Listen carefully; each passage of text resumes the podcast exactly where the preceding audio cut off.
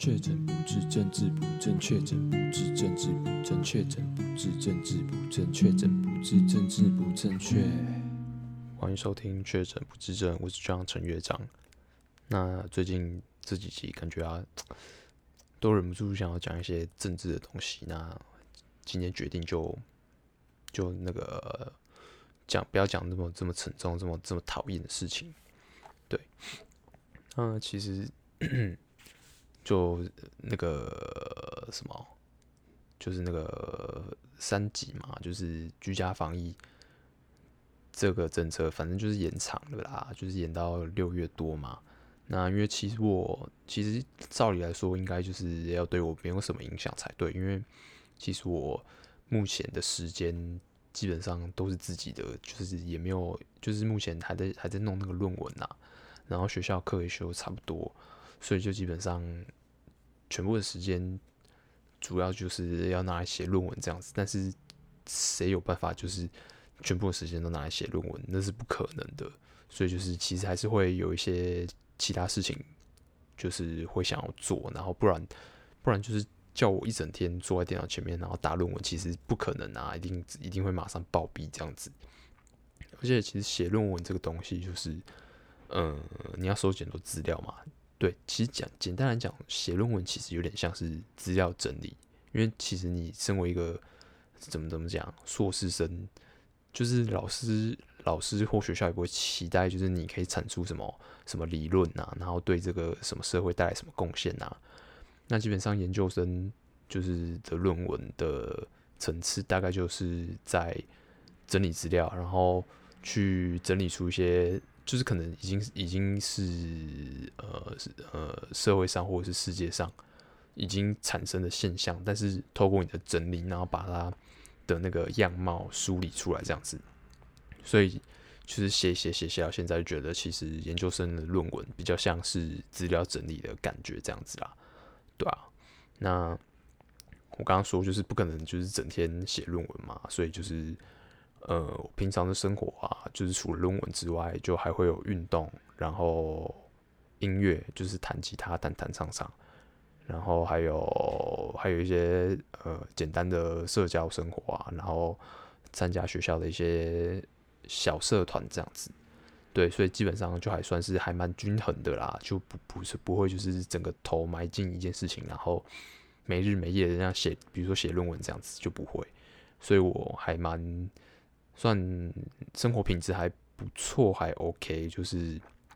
不会特特别的感到就是生活很疲乏，或者是心很累，只不会，就是我自己有在调整，有在调配这样子。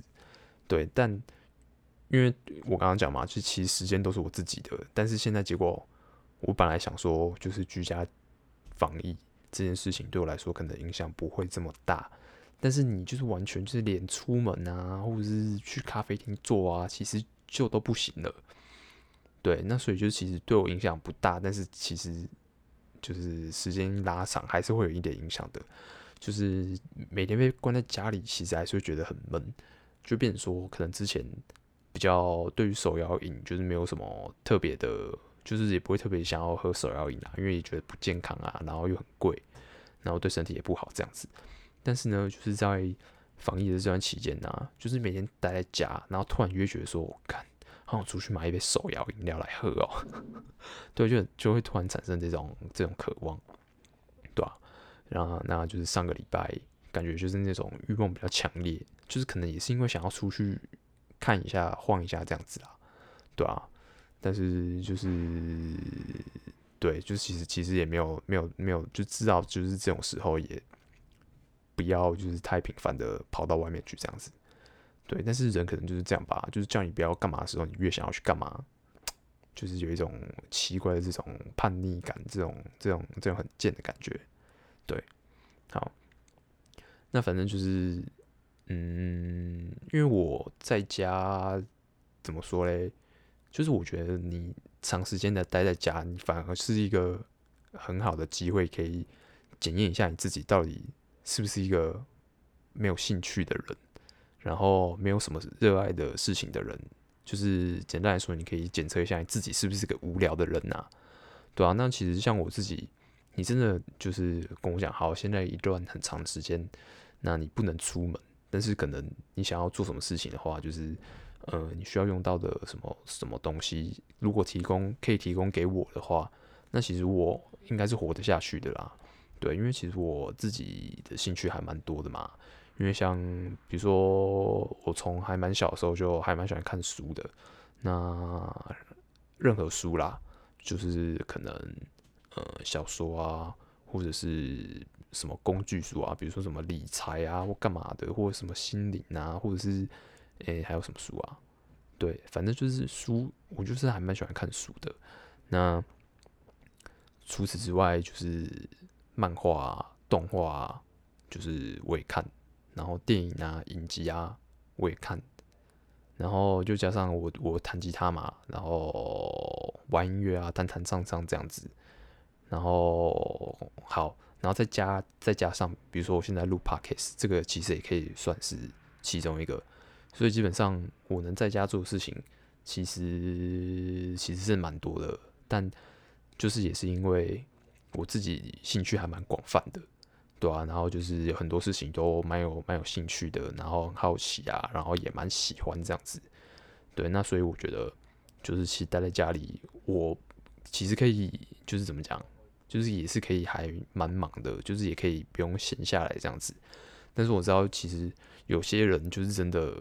就是身边还是会有一些人啊，可能就是平常啊，就是也没有什么特别的喜好，或者是也没有什么特特别的兴趣这样子，然后可能也也没有玩乐器啊，然后可能也没有什么专长。对，那他可能平常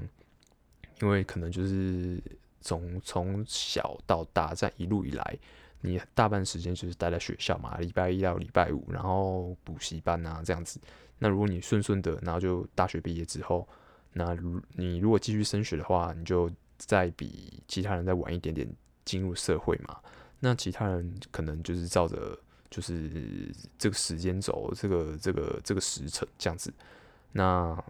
从学校接下来转换到社会之后，你也是就是基本上大部分的人也是礼拜一到礼拜五就是上班嘛。那朝九晚五的话，那你基本上回到家，其实接准备准备一点东西，或者是在处理一些事情，或者是做一些杂事啊，比如说可能家里的一些家事啊、洗衣服啊等等之类的。那基本上就是你也差不多就是要去睡觉了啦，所以你就是不会有那种很多这种闲暇的时间，或是一大段就是可以自己利用的时间。那这样其实就是。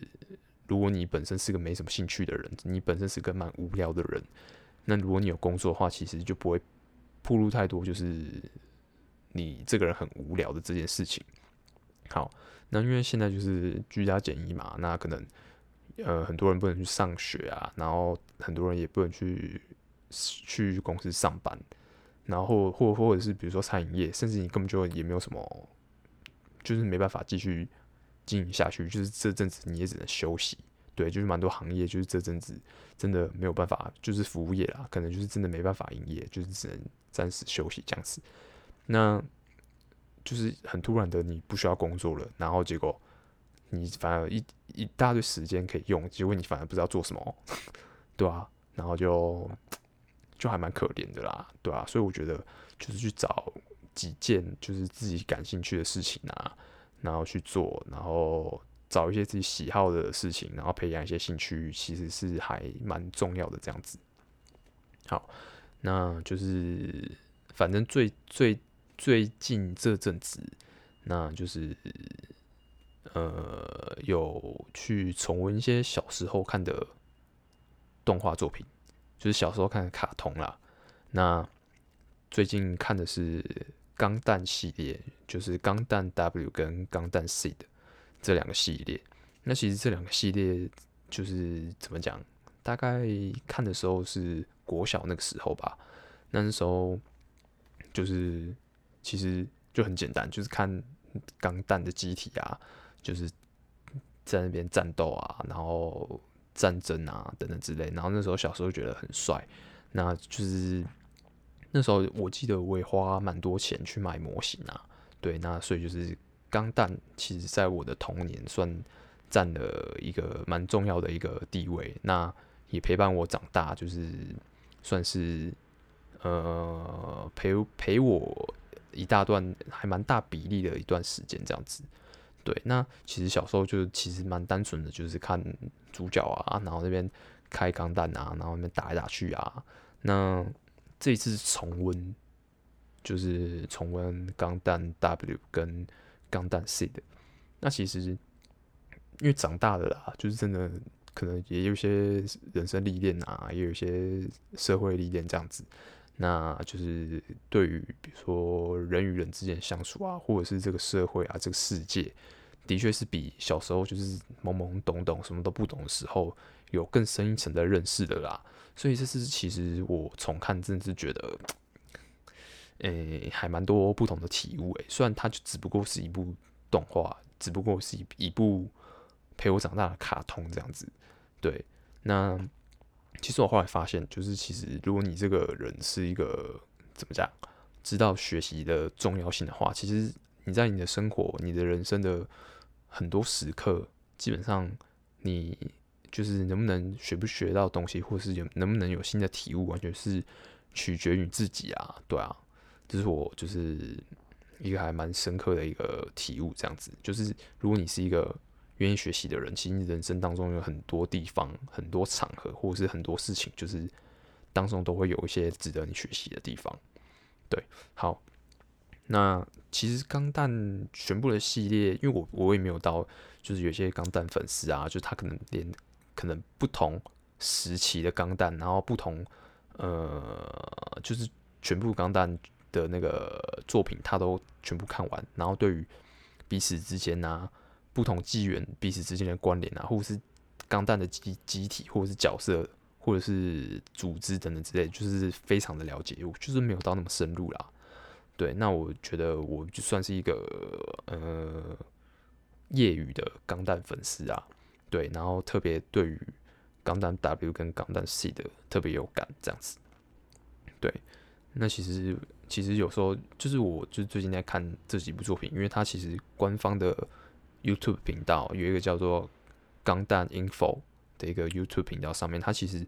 会不定期的去把一些过去的作品直接上架，那大家可以直接在上面免费收看这样子。那我就会看到下面就有一些真的就是很铁的钢弹粉丝。真的做超多研究，他甚至就是已经专业到他对于就是每一部作品啊当中，比如说不同的战舰啊，或者是不同钢弹使用的科技啊，他已经就是干就是完全了若指掌，他就知道这支钢弹它配了什么装备，然后呢，他有哪些什么什么钢弹钢弹宇宙、钢弹世界里面的最新的一些科技等等之类的。那我看了其实。就是有些人会觉得说，干你他妈钢弹仔，然后他们可能就直接帮他冠上一些就是很负面啊，什么仔仔的标签之类的。但其实对我来说，我会觉得我很尊敬他们，我会觉得说他们就是就是展现他们对一件事情的热爱，然后因为他们热爱，所以他们去了解，他们去研究，然后我就觉得这也是一个专业啦。所以我看到就是这种很专业的钢弹留言的时候，其实我基本上就是打从心里的 respect，就觉得他们嗯。就觉得他们其实很棒，就是我看到他们就是对于呃钢弹的那份爱、那份热情，所以基本上我是觉得还蛮肯定的。对，因为我就很喜欢这种认真的人啊，不管他做什么事情，然后但是他就是投入下去，他觉得怎么怎么讲，会散发出一种很吸引人的一种光芒啊。对对，那我个人是还蛮喜欢就是认真投入事情的人，不管不管什么事情。对好，那总之，在钢弹的故事基本上就是，呃、讲直白一点啊，就是换换汤不换药。那我不知道这样讲会不会被一些比较资深的钢弹粉丝干掉，但是不要那么严格啦，就是不要这么严格的，就是可能可能要就矫正我之类的。就是基本上钢弹嘛，它就是呃，主要就是叙述战争的故事。对，那基本上它的核心价值就是反战，那所以它基本上就会有两大就是立场相互抵触的阵营这样子，主要就是这样子。那基本上它的背景都会是地球是其中一边的阵营，然后另外一边的阵营就是宇宙殖民地这样子。那就是通常就是殖民地跟地球就是对立的两边啊。对立的最大的两方这样子。那钢弹通常就是就是扮演的角色，通常都会最后都会变成就是居就是位在于地球跟殖民地中间，就居中做协调、维护和平的角色这样子。对，基本上大部分的钢弹作品都会是这样子的设定，但只是可能阵营啊，可能在不同的作品当中会变成别的阵营啊，或者是事情的发展是由不同的事件去引发出来的。但基本上它的大架构就是这样子。那所以就是，嗯，这次重看了之后，就是就是因为毕竟就是也也投过票了嘛，那你也你也就会关心一些时事了嘛。那你也慢慢的就是知道了一些人心险恶啊，就是这个世界其实就不像你小时候想象的这么美好。那你再重新来看这些作品的时候，你其实就会有不同的感触啦。对，那基本上里面就是基本上就是诉说不同的阵营嘛。那他们通常就是会有不同的立场。那比如说他们想要保护自己的人民，免于被就是敌方。给侵犯或者是杀害这样子，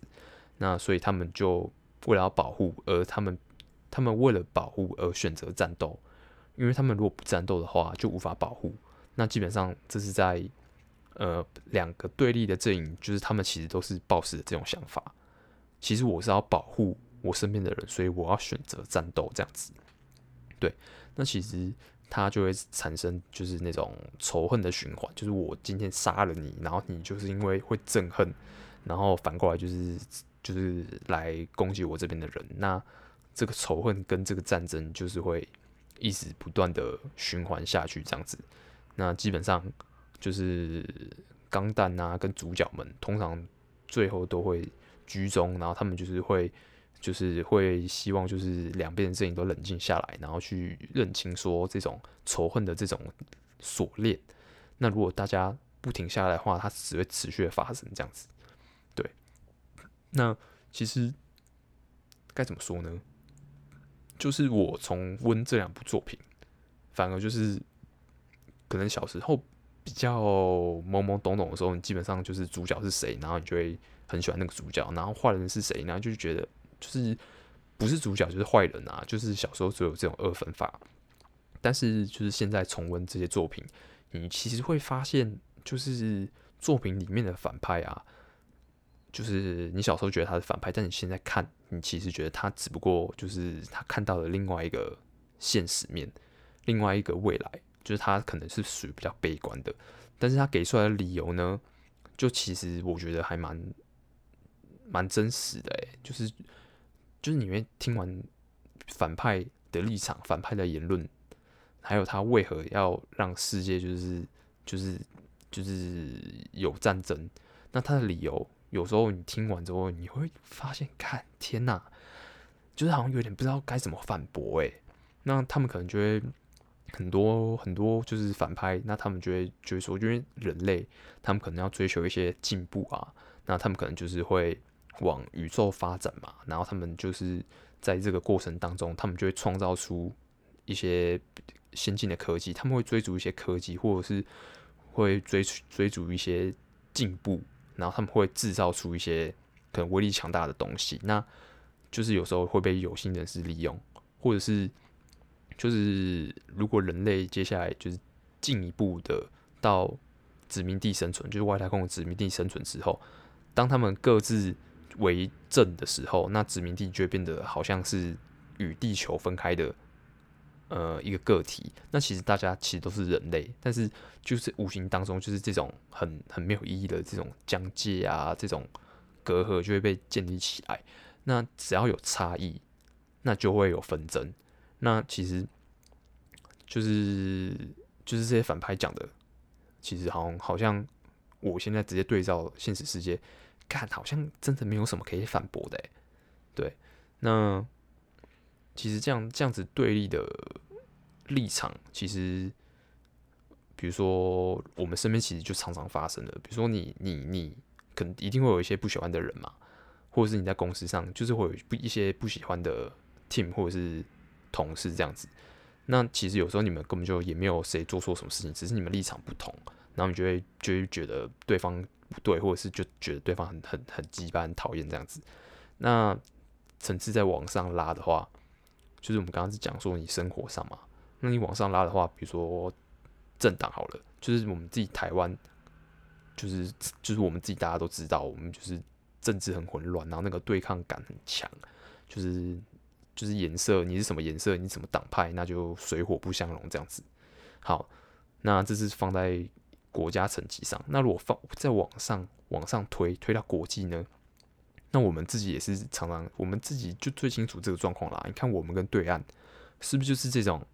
很莫名其妙的这种对立？然后这些都是一些历史发生的事情，然后从以前然后这样子一直传承下来。有时候我们甚至根本就不知道我们在对抗的到底是什么，或是为什么？为什么？为什么我们要对抗？那就是这些对抗到底关我们什么事？就是会有这种很多，就是其实呃，现实生活中。就是真的，真的这种事情层出不穷哎，对啊，然后所以那些反派在讲这些的时候，基本上我听一听，我会觉得，干，好像是哎，他讲的好好血淋淋哦，就是很很真实，就是看好像事情真的是这样子哎，就人类真的他妈丑陋了，对啊，然后这世界真的就是妈欠教训，就是需要一个很很大的伤痕，然后才大家才能铭记在心这样子，然后彼此就是就是 怎么讲，就不会替对方着想。然后，所以就是听一听反派这样讲，突然就觉得，干他他是反派吗？他说的是事实，诶，对啊。然后那些反派基本上就是当他们跟主角讲这些话的时候，然后通常主角就干就是辩不赢啊。那主角就会说，通常他们的台词就会是说，就算是这样子，但是也也不可以，也不可以打架，也不可以战争。然后主角主角的论调就会这样子。那很明显就是主角也也没办法否认，就是这些反派说的东西。然后他他又又怎么讲？又讲不赢，然后他就只能说，就算如此，就算这样子，但是也不能这样这样这样。所以那时候看就觉得说，干他妈主角主角一点立场都没有哎，对啊。所以就是重温这些作品的时候，就会觉得干还蛮好笑的。对，那通常主角怎么讲？主角的确是抱持着那种非常伟大的理想。在战斗，但是这种伟大的理想，其实基本上到现实社会，就是就是我们人类基本上很难会有这种这么崇高的理想，然后为别人而战，或者是就是就基本上他们这种理想啊，这种这种和平的这种主张，正常人是不太可能有办法就是去做到，或者是有办法去真的完全认同的啦，因为基本上人还是比较自私，你看。我现在讲一讲，我反而就是好像在认同那些反派所说的一些话，或者是他们的立场这样子，对啊，然后反正每次看到主角，基本上都被变到，就是感觉他根本就是说不出什么道理来。那我也觉得，如果现实生活中这些反派基本上干他们去当律师，已经超屌的，就是 就是完全变到你，就是觉得对啊，那对啊，就是看这个世界真的是丑陋诶，真的是妈的有问题诶，就是你会觉得他讲一讲，结果好像你就被说服了这样子。对啊，那就是重温钢弹的作品，那基本上它核心价值就是反战啊，然后主要的诉求就是彼此要理解，就是彼此如果愿意就是温柔的对待对方，然后就是愿意将心比心的话，其实很多纷争都会免免除掉，就不会发生，对啊，那我觉得这个真的非常理想诶，这真的太理想了，因为其实。就是渐渐的就会发现，这个这个世界真的就是跟你小时候想象的其实差蛮多的哎。但是你会觉得就是世界很糟还是怎样吗？后来想想也觉得其实也不是世界变糟或者是怎样，应该是说世界原本就是这个样子，而是我们就是小时候对于世界的这个呃的的这个期待，跟我们小时候对于世界的想象过度美好。然后就变成说，当你真的渐渐的了解真实的世界是什么样子，真实的世界没有你想象中这么的单纯，没这么简单，它其实是很复杂，然后有的时候甚至很黑暗，然后有时候甚至是很腐败的时候，然后你就觉得有点怎么讲，就是会有点很，就是有点疲倦，然后有点有点失望，对，真的用失望来形容，对啊，所以就是渐渐的你就会发现世界上其实很多事情。就是真的还蛮不对的，就你你会以为说，其实每个人是不是都会保持着那种很正直啊，然后就是那种那种很有品德的那种价值观，然后生存在这个世界上。但后来你仔细想想，就是仔细观察之后，你会发现就是错，就是世界上其实就充满了很多利益啊，很多仇恨啊，很多很多自私啊，就是很多就是这种怎么讲，很卑鄙的事情啊，对啊。那因为其实我还也还不算真的很正式的进入社会，但是我就是光从一些，比如说团体生活，或者是呃打工经验啊，就是从旁边就这样子就是。已经感受到这么多了，对啊，所以有时候就会觉得，有时候会觉得，就就是这件事，就是这个世界面，就是错误就摆在那边。但是呢，你想要去试图去去改变，或者试图去捍卫一些一些比较呃正确的价值的时候，你会觉得很困难，因为怎么讲？你慢慢的会发现，其实大家都说。就是有发生什么事情的的话，那就是沟通。沟通就是可以化解一切的一个方法。但我觉得后来想一想，不是后来想一想，是后来我自己的体悟，我会觉得说，沟通这件事情其实它也是一件很很理想，就是很难做到的事情啊。因为沟通就是要双方彼此都有这个共识，然后也愿意彼此倾听，才有办法沟通嘛。那如果沟通这么简单的话，你现在翻开报纸，打开新闻，世界上为什么会这么多？就是混乱，然后这么多仇恨，那就代表说，就是沟通。其实你要说它是唯一解决所有事情的方法吗？在我看来，我现在会打上一个问号啦。因为我渐渐的发现，其实沟通的前提就是双方要首先就是你们要彼此都要具备沟通的条件嘛。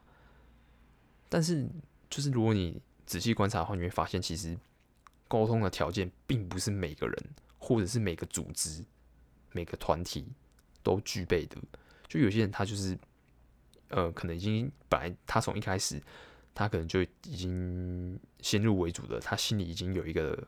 答案了，或者他已经有一个立场在了，他可能就会觉得说，可能他就是对的。那通常就是这种状况，基本上已经我觉得已经没有什么沟通的可能性的啦。那就算你们沟通了，那基本上其实也是在空谈，那其实是没有没有任何帮助的。因为有些人就是他心里明明就有立场，然后他已经已经有一个他已经有一个价值观在了，然后他根本就完全就是没有办法被说服，或者是他根本就没办法沟通，那他就是还会以为自己可以沟通。就是我我相信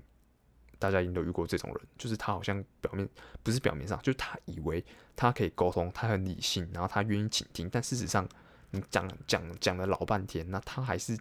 还是还是继续的坚持他自己的主张，这样子，你就觉得干嘛对牛弹琴啊，然后就觉得很浪费唇舌，就是讲老半天，结果根本就一点改变都没有，对啊，所以我觉得后来觉得，其实就是会慢慢的会觉得会有点失望，就是对于对于对于很多事情啊，那也对于这种沟通啊，或者是。彼此了解这件事情，你就不会抱太大的期期待或者是期望。那其实就是这个世界冷漠就是这样子来的啦。那比如说像钢弹世界里面的战争，也是因为彼此的冷漠啊，彼此的不了解，然后而产生的，对啊。那我觉得这是一件蛮悲哀的事情啊，对啊。但是我我觉得像我自己，我自己的核心的价值还是会是，就是我知道。就是不是所有人都具备沟通的条件，或是呃世界上很多错误，其实它真的是很难靠一己之力去导正。但是我们不能因为就是这件事情很困难，那我们就选择不做或者是放弃。我觉得你就是心里你还是要知道什么是正确的，然后你要一直提醒自己，必须要做一个正直的人，对。因为就就算这个世界是这个样子，但是也不代表说这个世界就必须要影响到你要怎怎么去做人，或者是去看待看待所有的事情。就是虽然虽然世界很糟，但是你还是必须要坚持着自己觉得是对的事情，或是正确的一些价值，对啊。那我觉得这样子还是比较好啦，不然你就是因为看到世界很堕落，然后你也跟着这样子。就是很堕落下去嘛，我觉得这样子真的是干，这很可悲啊，对啊。那那就是大家会觉得，就是世界很丑陋啊，然后想要做一些正确的事情啊，那好像很困难。那我觉得，呃，困难是一定的，因为因为毕竟你选择一条正确的道路，或者是选择一件正正确的事情，